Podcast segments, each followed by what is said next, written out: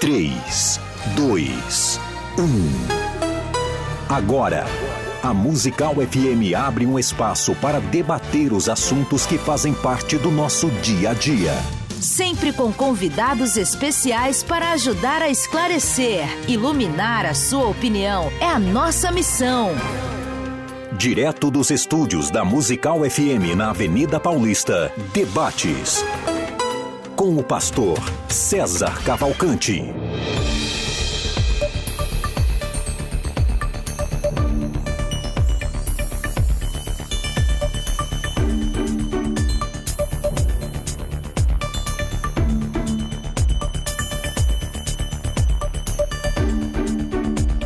Bom dia na graça e na paz de Jesus. Eu sou o pastor César Cavalcante e mais uma vez, para a glória de Deus, está no ar mais uma edição do programa de debates da Rádio Musical FM. Nós vamos juntos até o final dessa programação e que Deus nos ajude a termos um bom programa, que o Espírito Santo trabalhe nas nossas vidas, que juntos exaltemos e glorifiquemos o nome do Senhor, porque Ele é bom, porque a sua misericórdia dura para sempre.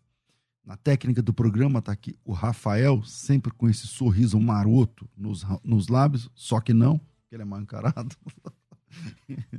e você pode, você pode participar com a gente desse programa através do WhatsApp. Hoje vai ser um dia que a gente vai ter muita participação pelo WhatsApp, então já pega aí. Se você nunca salvou, nunca, como que fala aí, salvar, armazenou aí na sua, no seu celular, o nosso número, já faça isso agora. O WhatsApp é 9 9, é, cadê? 98484 9988 011 São Paulo 9 8484 9988 é muito fácil 98484 9988 é a forma que você tem de participar ao vivo mandando a sua o seu áudio a sua pergunta é, você pode assistir esse programa através do Facebook, do, do YouTube, uh, nos canais da Rádio Musical, FM Rádio Musical, e nos meus canais também, uh, tanto no YouTube quanto no Facebook. No meu é César Cavalcante, na Rádio Musical, no YouTube é Musical FM 105.7, na, ou FM Rádio Musical, no caso do Facebook. Tá? No meu canal, César Cavalcante, eu vou ficar atento aqui também às, às, ao chat. Então, se você quiser, também dá para usar. É, hoje o tema é: e aí? O cristão pode ser é, de esquerda, ideologicamente falando, politicamente falando? O cristão pode ser de esquerda?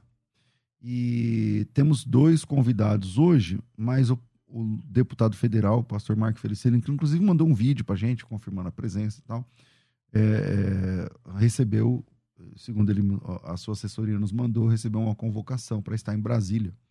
E aí não pôde chegar aqui e participar ao vivo com a gente. Do outro lado, pastor Ariovaldo Ramos, é, um amigo de muitos anos, muitos anos, nem sei quantos anos.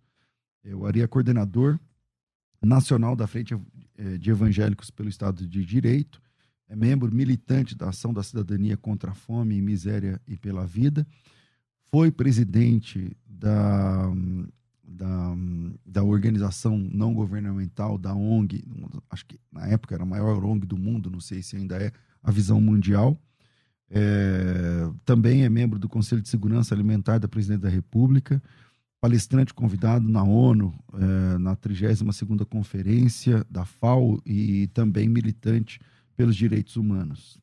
Foi presidente da Associação Evangélica Brasileira e é pastor há muitos anos também da comunidade cristã reformada aqui na Vila Mariana, em São Paulo. Ari, bem-vindo aqui mais uma vez, cara. O privilégio é meu, obrigado. É, infelizmente, o pastor Marco Feliciano teve essa convocação que o impediu de estar aqui, muito embora tenha enviado o vídeo, eh, divulgado também nas suas redes a sua participação. Vida de deputado, né, Ari? Aí, é, é assim vezes, mesmo. Às vezes acontece. É. E aí não, não tá aqui com a gente. Então, eu vou aqui fazer perguntas e vou pedir aos irmãos que estão ouvindo esse programa agora que enviem perguntas, né? Na sua opinião, o cristão pode ser de esquerda, não pode? E é, querendo fazer perguntas aqui para o Ari, é, a gente faz aqui é, essas perguntas. Ari, é, você, você é um profundo conhecedor da sociologia e É, quando a gente fala assim, fulano é de direita, fulano é de esquerda, o que, que define isso? O que, que é esquerda? Eu estou falando historicamente, não estou falando da política recente, não. O que, que é esquerda e o que, que é direita? O pessoal está confundindo um pouco essa, essa questão, não está? Como é que é isso? Bom, é, é, historicamente, nasce na Revolução Francesa.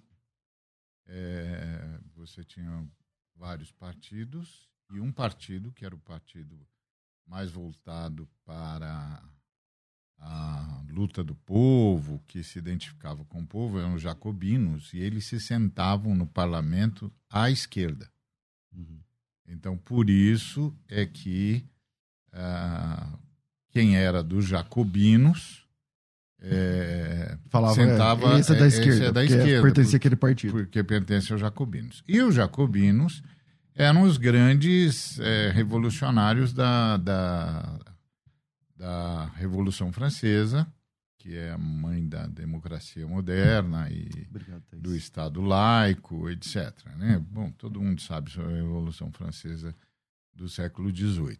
E esses jacobinos, que eram os que mais se ocupavam dos pobres e lutavam em nome dos pobres e, e que foram os que lutaram contra a, burguesia e contra a nobreza, etc., eles se sentavam à esquerda. Daí, todo mundo que tem um projeto que Contempla privilegia aqui. o pobre é chamado de esquerda.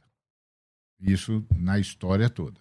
Todo mundo que tem um projeto que privilegia o pobre, que acha que o pobre, o trabalhador, a trabalhadora é que tem de estar no poder, que é contra a hegemonia de poucos em detrimento de muitos, é chamado de esquerda.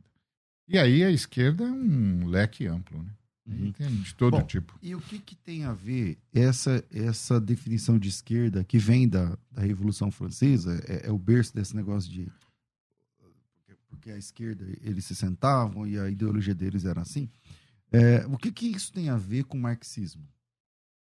Marxismo é um dos movimentos de esquerda. Um dos. É, acho que o mais tardio, um dos mais tardios. É, tem muitos outros, mas ele é um dos.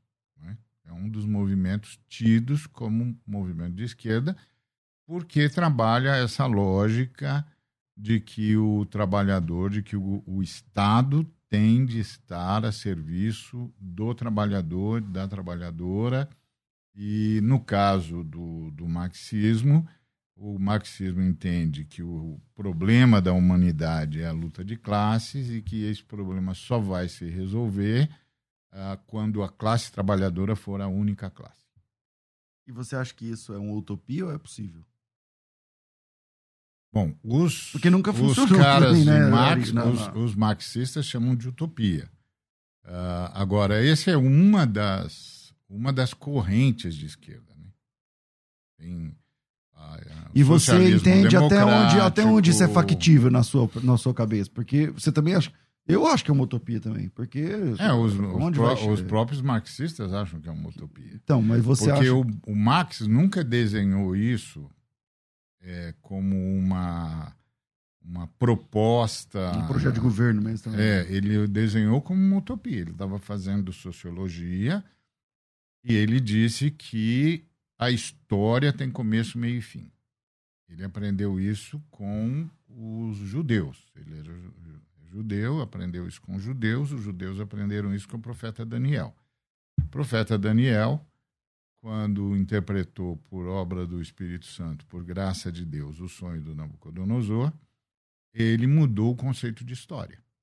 Até o profeta Daniel, todo mundo tinha como conceito de história essa ideia de que a história é um, é um eterno recomeço, uma roda constante. Cíclico. Né? Cíclico.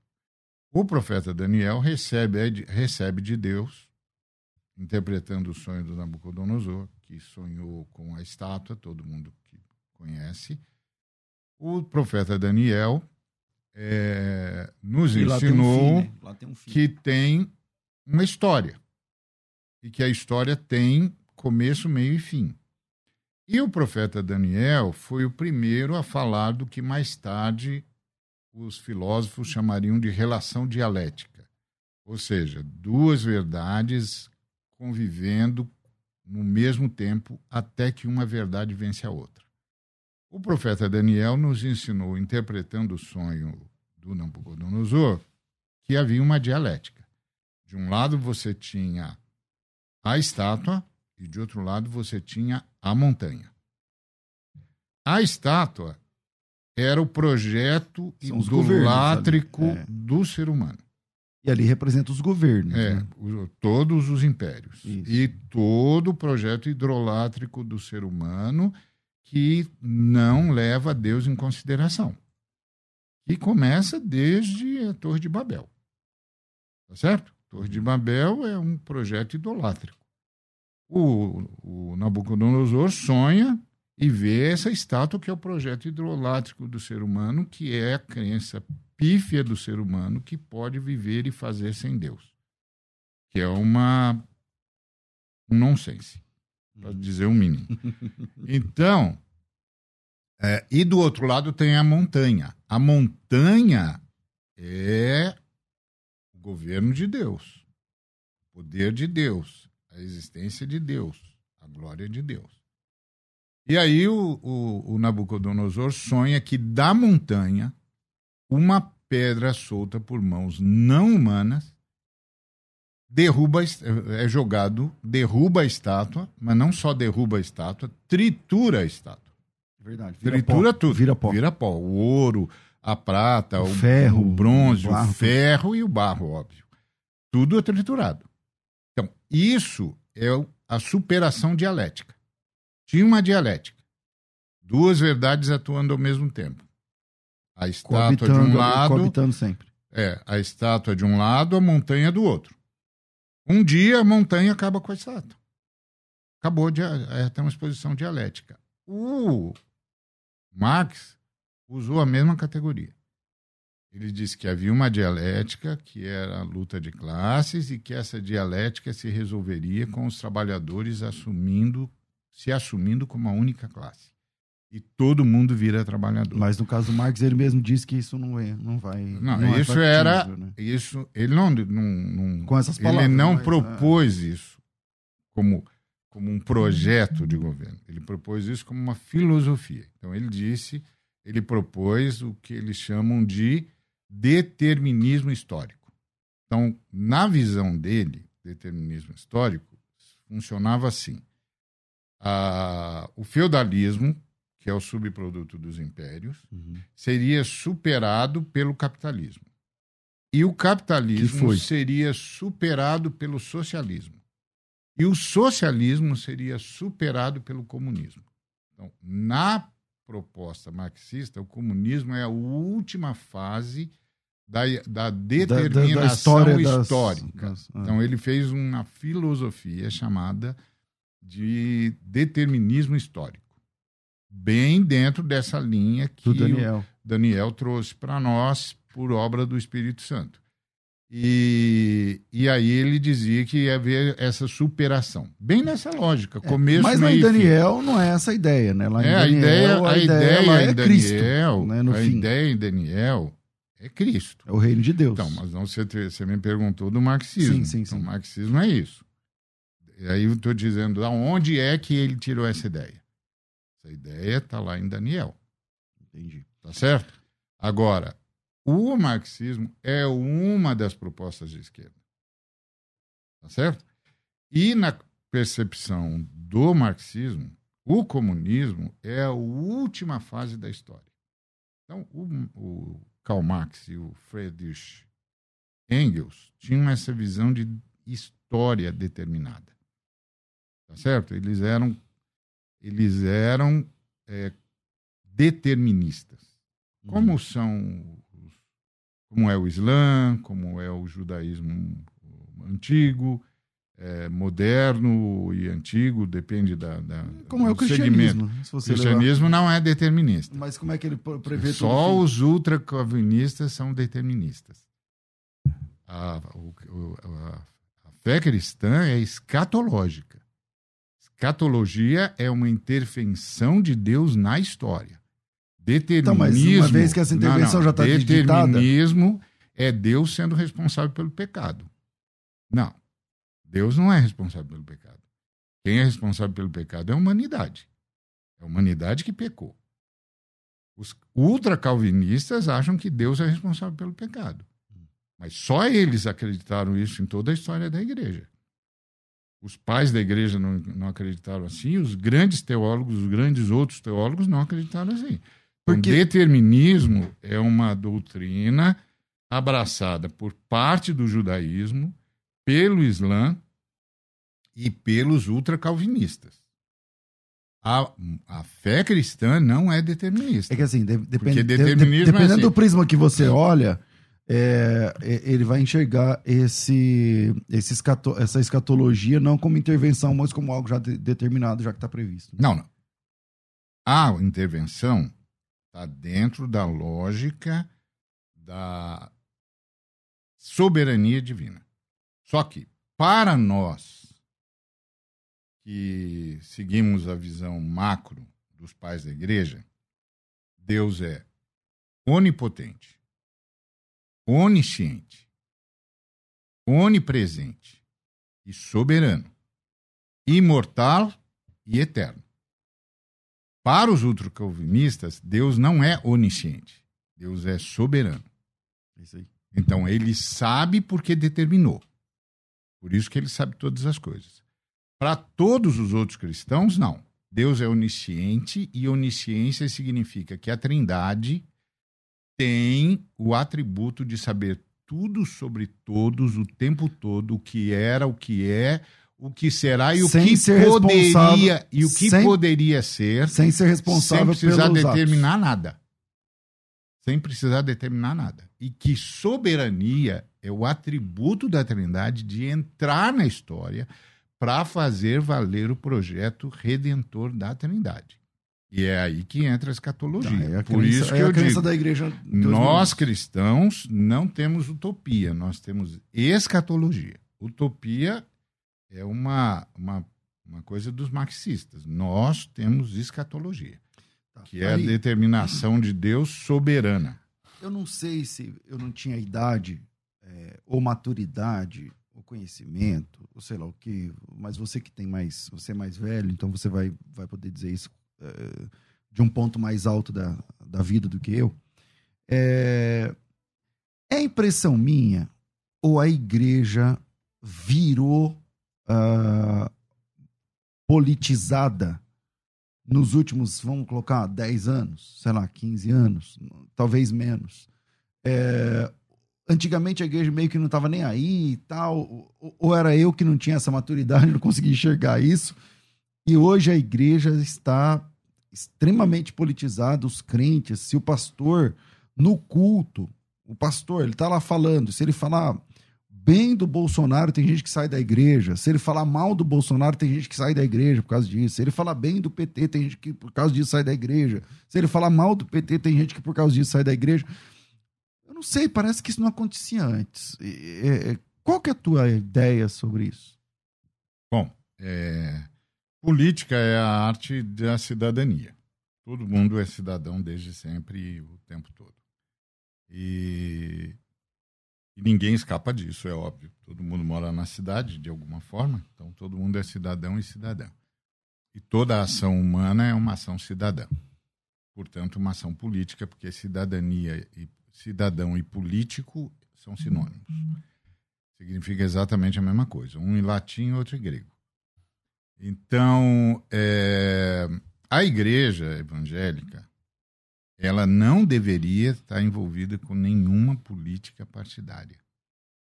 Nenhuma. Nem deveria usar o púlpito para prestigiar este ou aquele candidato, venha de onde vier. Você já falou de política na sua igreja alguma vez?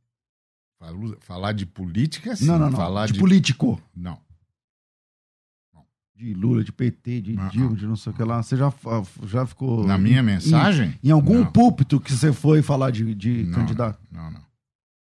Na minha igreja, você sobe num púlpito, abre a Bíblia e expõe as Escrituras. Ponto. Se um irmão me pergunta sobre o país, etc., a gente vai conversar depois.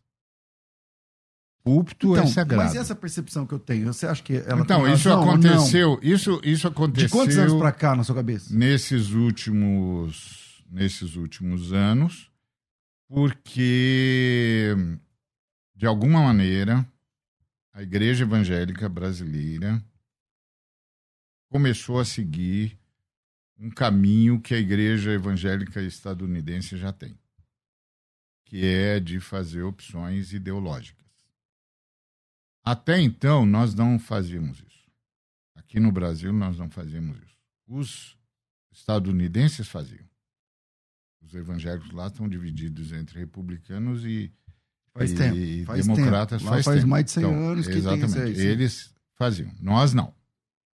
Nós não. É, A política, política partidária é política partidária, a igreja é igreja. Uma coisa não tem nada a ver com a outra. Todos os irmãos são livres, todas as irmãs são livres, votem quem quiser votar e ponto.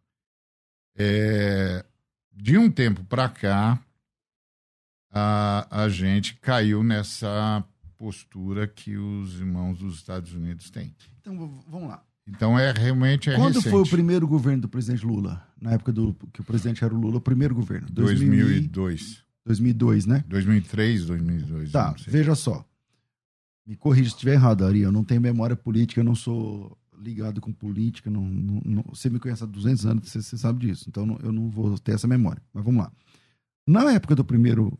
eh, primeira eh, gestão do, Ah. do Lula, eh, os pastores estavam alinhados com, com, com o Lula. Então tem vídeo, tem áudio. Então você vê hoje o Silas, que é um dos, dos grandes algozes, tal, ele, ele junto. Assembleia de Deus, eh, daqui de São Paulo, eh, tanto Madureira quanto do Belém, eh, o pastor Zé Wellington, o pastor, eh, sei lá, pastor do Braz aqui, o pastor Samuel Ferreira, outros, né, recepcionando o Lula na igreja, eh, de- dando, deixando falar e tal, não sei o quê. Hoje, parece que não, não, não, não sei o que que foi acontecendo na história, que eu sei os escândalos morais de negócio de roubo e tal, tudo mais. Mas é, parece que hoje você falar que você é de esquerda, e eu não sou de esquerda, você sabe disso, não sou, não, não voto esquerda, nunca, acho que nunca. Mas é, parece que isso parece que é um crime capital, se você Pois falar é, que você é não de sei esquerda. por quê também. Então, quando que começou isso? Não sei, tenho a menor ideia, porque governo, os governos populares tinham muito trânsito com, com os evangélicos desde sempre. É, e assim, era um trânsito republicano, o presidente falava com todo mundo. Ah, e, e- e a grande maioria dos, dos que iam falar, e eu tive também a chance de, de participar de reuniões e falar, ser um dos, dos palestrantes, a grande maioria dos que iam falar no tempo do primeiro governo popular ia lá e enchia o presidente de elogio. Todos eles. Eu me lembro que uma vez que eu tive a oportunidade de falar, eu fui o único camarada que citou a Bíblia. Todos os outros, Assembleia Tudo pastor. de Deus, tudo, das grandes denominações, todos lá encheram a bola do presidente. Eu fui o único que disse, presidente, Jesus Cristo vai julgar as nações e vai julgar o Brasil. E o senhor precisa saber que o seu governo tem de responder a Deus. E abri a Bíblia e ensinei a Bíblia. Os outros, todos os que hoje atacam, inclusive, é assim. Quando você tem chance de falar a verdade e não fala, e vira apenas um capacho, no dia seguinte, essa sua falta de personalidade vai aparecer quando atacar quem você elogiou, agora dá bônus para você. Isso é a marca dos covardes, dos mentirosos, dos que usaram a palavra e não honraram a Deus. Mas isso também é diferente Então, de que, por exemplo. mas aí, deixa eu terminar a sua pe- a Ok. resposta. Então, isso é que eu vi lá. Isso eu- ninguém me contou. Eu estava lá. Você eu não fui- imaginava o que que ia virar depois, 20 eu anos não depois. imaginava É. que ia virar depois. Ah. Então eu vi, eu, eu vi o que eles falaram. Falei, bom, vocês, eles devem saber o que estão falando. Eu não falo. Eu não falo. Eu sou pastor, eu não tenho autorização para ficar enchendo a bola de ninguém. Eu só tenho autorização para falar de Jesus Cristo. E a partir de Jesus Cristo. E vai ser assim sempre, e vai ser assim de manhã, de tarde e de noite. Ponto. Bom, aí começou toda uma onda a partir é, da, da, do golpe de Estado em 2016 e começou todo um ataque. Não, mas aí você deu um salto. Então, começou, então começou todo um, um, um outro É porque, por movimento. exemplo, no segundo Mas governo do Lula, ele enquanto- já ganhou na primeira vez, no Então, primeiro turno. Enquanto, enquanto o, o governo popular, nos dois primeiros mandatos do governo popular, tinha a, a maioria absoluta de todo mundo. Como você falou, ele ganhou com 86%. É, o Alckmin de- não tinha, não tinha- Ninguém- fez nem ninguém tinha nem né? chance. Então, mas vamos lá. Aí Aqui aqui se depois- chama de governo popular, porque vamos lá. É, num, num Estado democrático, todo governo é popular. Não. todo governo foi eleito pelo governo povo. popular. Não, é Ari, quem uma- elegeu o Bolsonaro? Governo popular é um, um risco ideológico. Você tem Não, não, direita então, e esquerda, ok, você não, tem ok, mas governo isso, popular, isso já é uma ideologia. governo lide- Ok, liberal. entendi. Mas isso Então, já é uma ideologia mas da sua é parte. ideologia. Porque todo governo, Não, mas- num Estado democrático, é popular. Não, todo Porque quem governo é é democrático. Exato. Mas o que, que é democracia? Democrático é diferente de popular. Mas o que, que é demo? Demo é povo, mas Então democrático é diferente de popular. Você está falando em termos políticos. Se você está falando em termos políticos, como você está Tá diferenciando Eu- é que assim, é que e assim, direita, quando você diz assim, Então, é, o- quando o governo primeiro popular governo. É, quando você diz o o primeiro é governo esse popular. governo de esquerda. Não, quando você diz o Governo- primeiro governo popular colocando o Lula e depois a e Dilma. depois você tem um governo de direita. Então são, são governos liberais. Então, aí a gente tem que Então, voltar a arriscar de novo o que entre- que é direita e esquerda. Então, Porque tem no Brasil a gente nunca é teve um- um governo de direita. No Brasil, É. a gente só teve governo de direita com, com exceção de depois da ditadura. Depois da ditadura, você tem. Não, eu tô falando o- da ditadura pra cá, Então, você tem o Fernando Henrique, que é a esquerda. que é é, de centro-esquerda. centro-esquerda, É. e depois você tem o. O Lula, que é a esquerda, a Dilma, que é a de esquerda. É. centro-esquerda, a Dilma, que também é de centro-esquerda, e depois volta para a direita. Mas o Bolsonaro, que também sempre foi de partido de centro-esquerda, a ideologia. Pois é, mas o, o, o Bolsonaro mudou para a direita. Ele mesmo disse isso, que tinha mudado de posição. É. O, o Bolsonaro antes, por exemplo, o Bolsonaro está falando que vai privatizar a Petrobras, por exemplo. Ele era o grande adversário da privatização da Petrobras. Então, é o que eu falo. Então, ele Entendeu? mudou de O ideia. Bolsonaro sempre foi centro-esquerda. Então, ele que ele, ele- ele foi 27 ele anos era- deputado de centro-esquerda. Então, ele era de centro-direita, porque ele era a favor da ditadura. Ele é subproduto da ditadura. Só que a ditadura militar era nacionalista. E isso o Bolsonaro sempre foi. Nacionalista. Tanto é que ele se, insu- se insurgiu contra o Fernando Henrique por causa da Petrobras e por causa da Vale do Rio Doce, etc. Porque Você acha ele que o- era você acha que é a esquerda? Você Aí é ele es- mudou para a direita quando se candidatou. Quando ele se candidatou, ele disse que tinha mudado para o liberalismo. Mas antes ele era nacionalista. Então, porque nacionalismo é, uma diferente. coisa e, e, Entendeu? E, e ser aberto. Eu acho que quem é realmente de direita no governo do Bolsonaro é um cara chamado Paulo Guedes. Esse cara, sim, ele é. A ideia de, dele Eu é de não abertura. sei o que você está chamando de direita mais. O que, que é de direita e esquerda a- é o tamanho do a- Estado, Ari. O que define direita e a- esquerda é o tamanho do Estado. Então a- você pega, por então, exemplo. Isso é a sua visão, né? Não, não. Isso não, não é minha visão. É, é a sua visão. ué. Claro, então vamos lá. Quando o Estado é grande, é a direita ou esquerda? Por exemplo, Quando o tudo é do Estado. Estado na mão da ditadura era enorme, mas não era de esquerda. A ditadura militar, o Estado era enorme. O Estado era dono de tudo. Mas ainda é. Não, o Estado, não estamos falando do Estado, Vamos o lá. É. Estado era dono de tudo. Então, na Quem é época, que do, na época Estado? do Lula também. Quem fez o Estado ser dono de tudo? A ditadura militar. A ditadura militar estatizou tudo. Ponto. Só que a ditadura militar não era de esquerda, era de direita. Ela veio para implantar no Brasil o liberalismo econômico. Então, Ari, aí, Então, aí é mas só que interpretativo, é, né? não é interpretativo, interpretativo. Ari. eles, é, o Castelo Branco fez esse discurso. Então, por que que, Você- o Castelo Branco fez esse discurso? Você tinha Por quando que o Castelo, Branco fez eu não esse tinha, discurso? não, era um- Então, é. eu tinha. Mas não é só isso.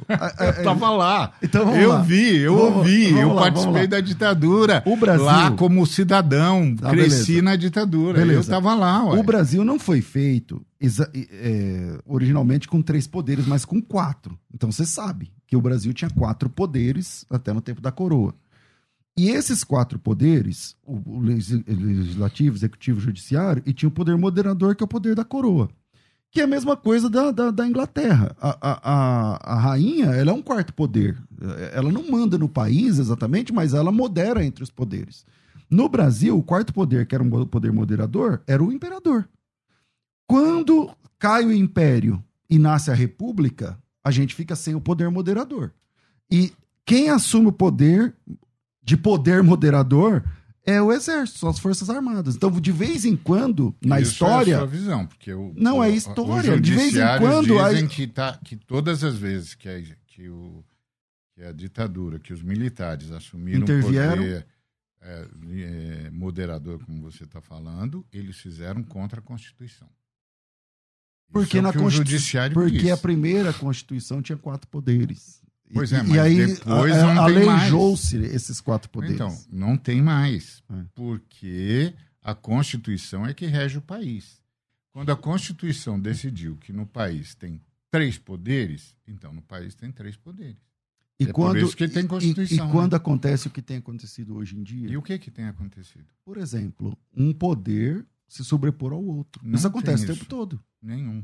Por que a Dilma Nunca saiu? acontece isso. Então por que a Dilma saiu? O que aconteceu com a Dilma foi um golpe de Estado. Por quê?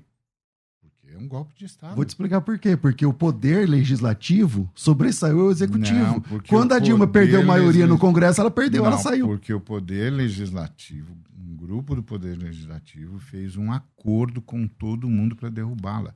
Eu não sou eu Tá, que disse e isso. na Quem prática, disse isso foi o falar- senador Tá. Romero Jucá. Vamos falar na prática. Gente, por que, que o camarada fala uma coisa e daqui 10 anos ou 5 anos a gente diz que ele não falou o que ele falou? Mas eu não estou dizendo Foi que o Romero que Jucá não falou. falou. Então, e como é que você diz que. que Eu que estou a- dizendo o que na prática. Então é só te falar. na prática, se o Bolsonaro perder a maioria no Congresso hoje, ele fica ou ele sai? Ele fica. Na prática. A menos que haja um golpe de Estado. Então, o que é um golpe de de Estado? É alguém pegar qualquer coisa, porque quando o presidente perde a maioria, qualquer coisa pode tirar ele. Quantos processos de impeachment? Quantos processos de impeachment o Só Lula teve, a Dilma teve viu, e o. Bolsonaro teve? Só no parlamentarismo. Que se o presidente perder a maioria, ele sai. Qualquer, no sistema democrático, como é o nosso, se ele sair porque perdeu a maioria no Congresso, foi um golpe de Estado. Então eu vou refalar. Então vou falar de outro jeito. Então eu vou falar de outro é jeito.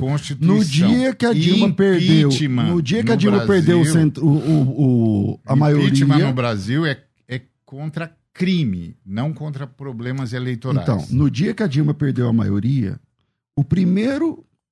Porque todo presidente sofre, sofre pedido de impeachment o tempo todo. Vários, Claro, vários, lógico. dezenas, dezenas, dezenas. Por que, que não passa? Porque ele tem a maioria. Quando ele perde a maioria, qualquer coisa, se alguém falar pra ele, ah, é feio, não sei o que, tal, tal, vai passar, porque ele não tem mais a Então, maioria, é votado. O problema todo é o seguinte: é, o que aconteceu no Brasil foi um golpe de Estado. Ponto. Como você explica esse golpe de Estado, não muda o fato. Tá, eu vou fazer um intervalo porque eu tenho que, tinha que virar fazer quatro, faria quatro minutos. Na volta eu atendo você ao vivo fazendo pergunta pro Ari. Vamos lá, vira aí, a gente volta já. Vai. A Musical está de aplicativo novo. Entre na loja de aplicativos do seu celular e baixe a nova versão. Tem sempre novidades e o melhor conteúdo da sua Musical FM para você ouvir em qualquer lugar do Brasil e do mundo, a qualquer hora. Musical FM 105.7. Mais unidade cristã. Você está ouvindo Debates aqui na Musical FM. Ouça também pelo nosso site www.fmmusical.com.br. E eu quero falar para você que está sofrendo com a falta de visão. Você já percebeu que a pessoa toma remédio para um monte de coisa? Toma remédio para dor nas costas, dor nos músculos, dor nos nervos, dor no sei lá o quê, até de queda de cabelo tem remédio. Mas ninguém toma remédio quando está perdendo a visão. Pois é, a nossa visão, ela precisa, para ter uma boa saúde, de carotenoides importantes para manter a boa visão retardar o envelhecimento dos olhos, ajudando a prevenir sintomas como, sabe, visão nublada, a sensação de neve, você tem que ficar esfregando os olhos, você perde a definição. Você está dirigindo, quando chega na hora de virar, você ainda não viu que placa é, o que está escrito e tal. Quando perde o ônibus, quando, o ônibus chega perto, já, já, já foi. Então, é, existe um produto, existe um produto fabricado pela Eleve, que é o lever da Eleve, que vai ajudar você a resolver essa questão. Claro, se você precisar de um óculos é uma coisa, mas você já, já tomou remédio antes? Ao invés de investir, sei lá, 300, 500 reais no, no, lá no oculista, que tal fazer um tratamento antes de um mês para ver como fica, qual o resultado? Escuta aí o depoimento da Noemi e aí eu volto explicando o que, que você faz para conseguir esse tratamento. Vai. Eu descobri há 18 anos que eu era diabética. Aí comecei, realmente, entrei num super regime. Continuava com as minhas vistas ruins do mesmo jeito. Aí, como eu vi falando, nunca tinha visto falar do lever. Comecei a tomar. Bendito lever. Aí, não sei, um dia, por acaso, eu abri as mensagens. Aí eu, eu percebi que eu estava sem óculos. Eu digo, meu Deus, eu estou conseguindo ler. Mas assim, ó, não foi assim, tomar hoje e amanhã já tá boa, não. É devagar e você tem que tomar todos os dias. Eu digo, ah, agora eu não vou ficar sem. É, é maravilhoso. Então, se você quer fazer esse tratamento, precisa chamar agora pelo telefone. O WhatsApp é 9 4750 2330, 4750 2330, 011 São Paulo, 4750 2330. É só dizer que você estava ouvindo a gente aqui pela, pela rádio musical, que você vai ter desconto, vai facilitar em até 12 vezes, vai, vai pagar sem juros, a entrega desse tratamento na sua casa é sem custo nenhum de entrega. Então, já pega o telefone e chama aí. 011 São Paulo, 4750 2330. 4750 2330. E a gente volta aqui com o Ariovaldo Ramos. Vai. Você está ouvindo Debates, aqui na Musical FM. Ouça também pelo nosso site www.fmmusical.com.br. Bom, pessoal, hoje um dia atípico porque o, o nosso candidato, o nosso candidato, nosso convidado, que deve ser candidato também, não sei, deve ser candidato à reeleição, é deputado federal Marco Feliciano, não pôde vir. E eu estou aqui com o Ariovaldo Ramos, Estou é, aqui batendo papo, reconheço que não tenho a competência técnica para isso, mas estou é, aqui fazendo um bate-bola. Mas eu disse que eu ia soltar os, os ouvintes é, e eu não soltei até agora, então vamos lá. Vamos ver o que fala os ouvintes e se algum deles o Ari vai responder, se, se é pergunta, se é uma colocação. Solta aí, Rafa, vamos lá. Paz do Senhor, pastor César. Pergunta aí para o pastor o que, que ele acha a respeito de pautas esquerdistas como por exemplo o aborto, a liberação de drogas, o casamento homossexual. O que, que ele pensa a respeito? Ari, boa pergunta. E aí? Pautas que ele chamou aqui de pautas esquerdistas. Ele falou aborto, liberação de, de drogas e o que mais? E... Aborto, liberação de drogas e ele falou outra coisa aí que eu não lembro agora. Homossexuais, é, homossexualismo Essas pautas não são de esquerda, não. Essas pautas são da ONU. Tem nada a ver com a esquerda. Tem Mas... países de esquerda que não, não querem saber disso, e países de, de direita que querem. A Europa. É que aqui, é, então, aqui no Brasil países, é, é, a esquerda países... que levanta essa bandeira, né? Historicamente. Não. Ah, o Serra levantou essa bandeira. Ah, todos os candidatos de direita, com exceção de dois ou três, levantaram essa bandeira. Essa é uma bandeira da internacional, não é uma bandeira. E como que o Ari Ovaldo vê isso? Bom, aborto, Vamos aborto. Aborto é uma lei que já tem no Brasil, então não tem mais nada para falar sobre isso, já está lá. Mesmo você não tem sua opinião, você não Eu sou contra, aborto, na minha igreja, teria tratamento, iria tratar de ajudar a irmã se acontecer alguma coisa e convencê-la a não participar disso. Mas então você Mas é contra. eu sou contra o aborto. Agora, se o camarada está falando no país, já tem, já está já tá aí. Tem desde 1930 a lei, a lei que permite o aborto. Isso já é um, um problema resolvido para a legislação brasileira. Casamento de pessoas do mesmo sexo. Casamento de pessoas do mesmo sexo na igreja, de jeito nenhum.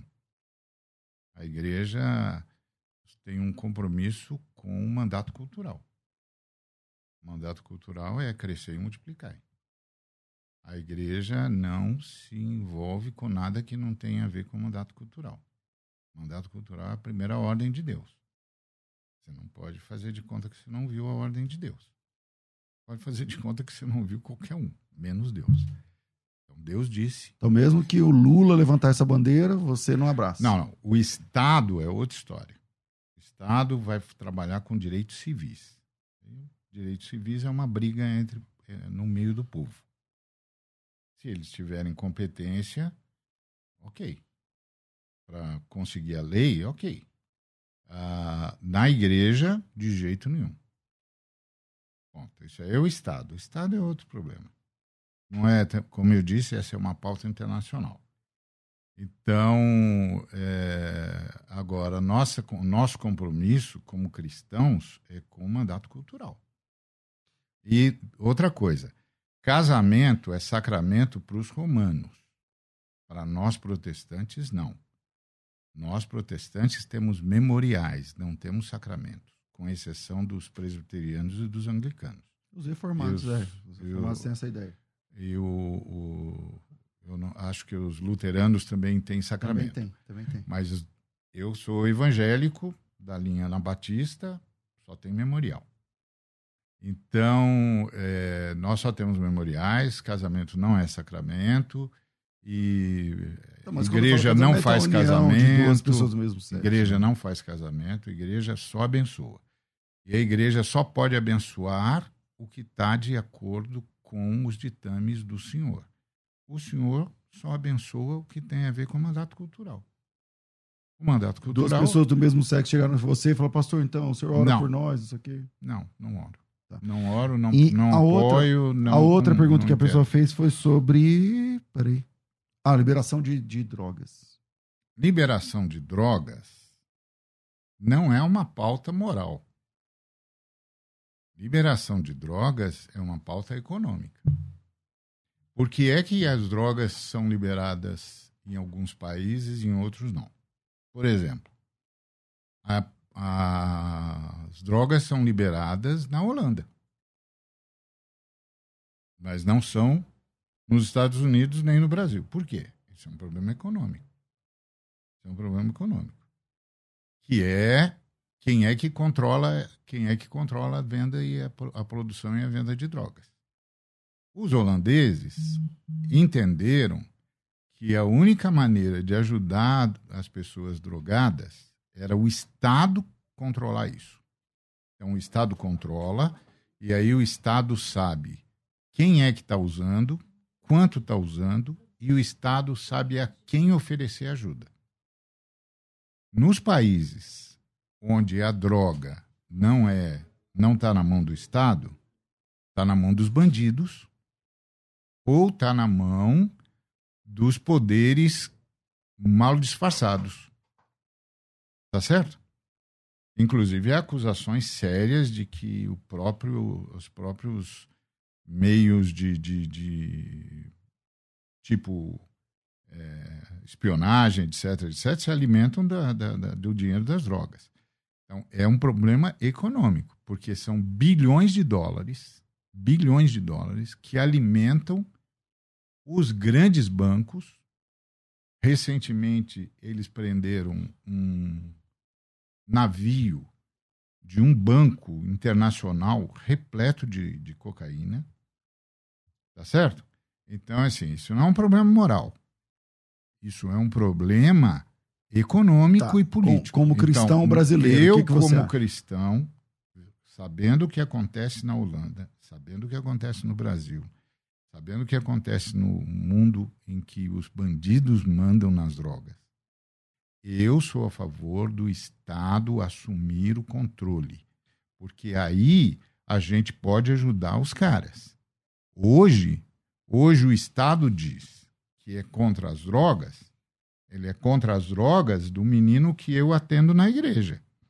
Mas ele não é contra as drogas do senador que, que foi pego com, Com o, com o, o- o helicóptero cheio de drogas.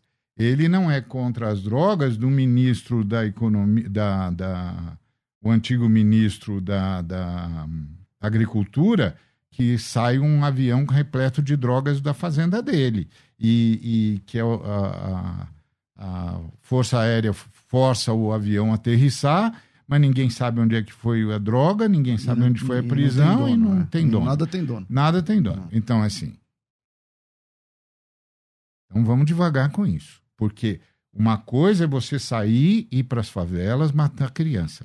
Outra coisa é tratar com os caras que realmente cuidam das drogas. E quem cuida da droga não é o jovem que está na favela, não.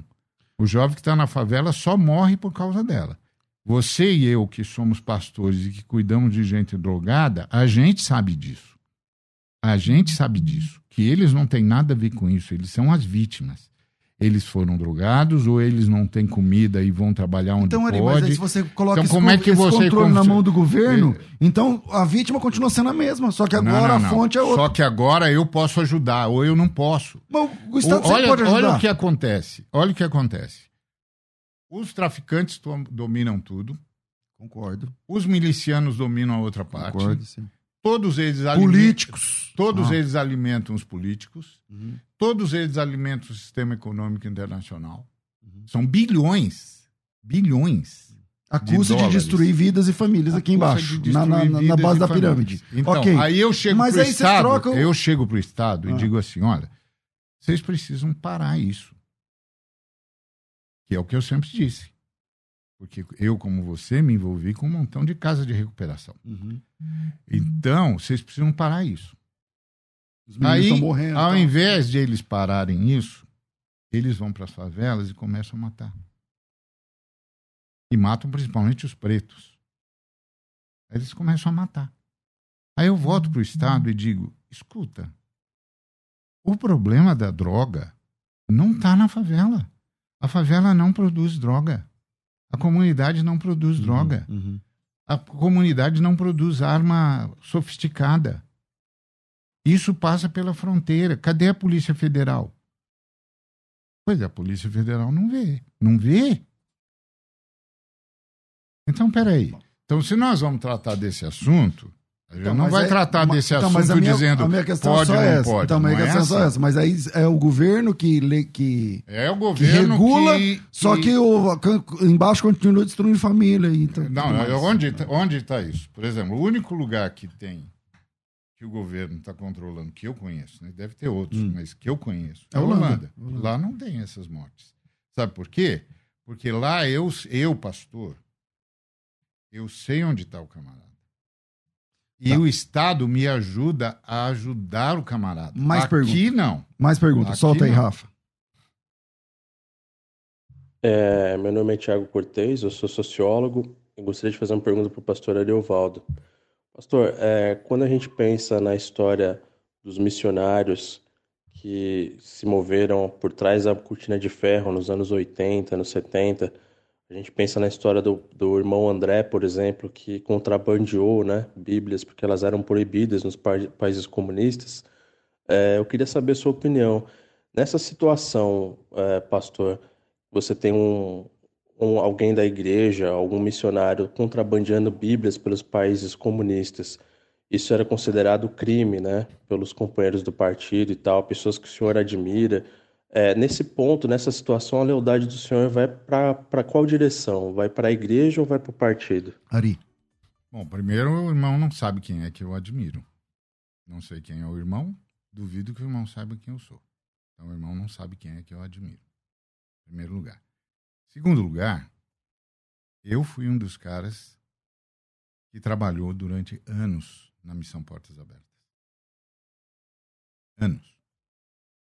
Durante anos, eu saí Brasil fora, carregando um, uma máquina de filme, um bocado de rolo de filme, que de vez em quando dava um problema. Dava pau, arrumar, enrolava dava tudo. pau. é, é. E avisando todo mundo o que é que estava acontecendo nos irmãos, com os irmãos. Então, acho que o irmão não me conhece, acho que o irmão não sabe com quem está falando. É, então, eu sempre fui de portas abertas, sempre ajudei portas abertas, fiz parte de portas abertas e durante muitos anos eu era um dos únicos pregadores de portas abertas ligado diretamente com a missão. Isso sem contar um sem número de interferências que Deus me deu a graça de fazer junto ao próprio Estado brasileiro para libertar irmãos que estavam sob prisões, etc, etc. A outra coisa que o irmão talvez não saiba é que ah, os cristãos não são perseguidos apenas pelos governos ateus. Eles são perseguidos pelos governos religiosos.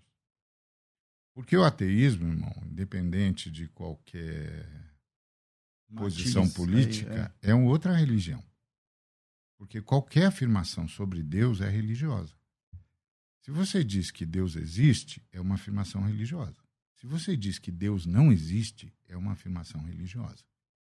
Então, o ateísmo é uma religião como qualquer outra.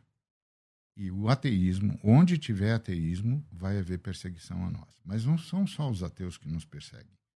Nós somos perseguidos por vários estados confessionais. Fomos perseguidos por estados islâmicos. E agora estamos sendo violentamente perseguidos na Índia. Então, irmão, acho que o irmão, primeiro, não sabe com quem está falando. Segundo, o irmão não sabe quem eu admiro e quem eu não admiro. Terceiro, o irmão não sabe a minha história. E quando o irmão souber, o irmão vai dizer que vai saber que eu fui um dos caras que mais lutou pelos que estão em cadeias comunistas. E que eu não, e eu, que eu não faço absoluta diferença entre ateísmo e outras confissões religiosas que perseguem a liberdade religiosa. Ponto. Então, Ari, vamos, vamos descansar é, aí, viu, irmão? Fica a com per- calma. pergunta mais recorrente aqui é o seguinte: Ari, faz quanto tempo que você é do PT? Não sou do PT. Então todo mundo acha. Eu não sou membro Por que nenhum... todo mundo acha que você é do PT, Não Ari? sei. Porque quando o Lula foi, se tornou preso político, eu disse que eh, era uma injustiça que ele estava sofrendo. Aí, todo Mas- mundo, aí agora Aí você é do todo PT. mundo acha que eu sou do partido, mas eu não sou membro de nenhum partido político. Nem do PT, nem do PSB, nem do PSDB, nem do PFL, que agora não existe mais, agora é União Brasil. Não sou membro de nenhum partido político. Não porque eu seja contra ser membro de partido, eu até já pensei em ser, mas porque Nunca é, assinou uma ficha. então. Nunca assinei e quando pensei em ser, entendi que Deus disse não. Eu sou, sou pastor. Já pensou em ser candidato? Já recebeu Não. convite? Já recebi convite, mas nunca quis. E por que, que você não, não- Eu sou pastor. Eu não sou contra os pastores que são candidatos. Não sou. É um direito dele como cidadão. Eu não quero. Eu me dedico. Eu sou. Uma vez eu fui do- visitar um professor famoso que já faleceu, é, catedrático em, em grego, e ele virou para mim e disse: Ah, eu nunca me envolvi com tudo isso aí que eu podia me envolver na universidade, etc, etc, porque eu sou um homem da igreja. E eu disse para ele: Pois é, reverendo, eu também. Eu sou um homem da igreja. Eu não consigo me ver atuando em nenhum outro lugar. Eu só atuo na igreja, eu só atuo pela igreja, tudo que eu faço é por causa da igreja. A igreja, para mim, é o projeto de nosso Senhor e Salvador Jesus Cristo, e eu sei da onde o nosso Senhor e Salvador Jesus Cristo me tirou. Então você é um cara que é da igreja, nunca saiu da igreja, prega na igreja, não fala de política na igreja e, e tal. Não falo de política partidária, né? porque tudo que você fala na igreja é político. É... E você foi cancelado, né, Ari?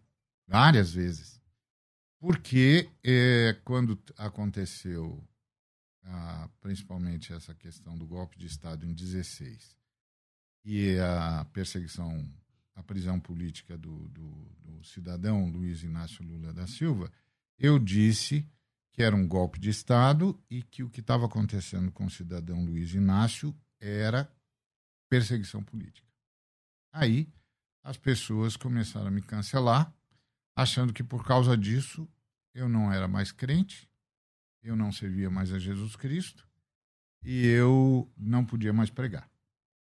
Eu fiquei triste, é lógico, porque eu sou um cara que, que sou um homem, um, um homem da igreja, mas a única, a única pessoa cuja opinião sobre minha, minha fé vai alterar a minha existência é Jesus. Né? Isso é verdade. Então, como o Senhor Jesus continuou Se ele comigo, mudar de eu opinião, continuo- lascou. Ele é que não pode mudar de opinião. Como o Senhor Jesus nunca mudou de opinião, estou aqui, continuo falando em línguas, continuo orando e vendo Pregando gente sendo tal. curada, continuo orando, continuo liberando, é, expulsando demônios. Então, Jesus não mudou de, de posição a meu respeito, então eu estou bem. Infelizmente, nosso tempo é curto e a gente não tivemos hoje aqui o outro lado, né? Eu fiquei tentando provocar um pouco o Ari aqui nas, na, na conversa. É, Somos amigos há- muitos anos e muito bom sempre que eu posso ver aqui o Ari. E agora na versão 2022, né? Mais leve.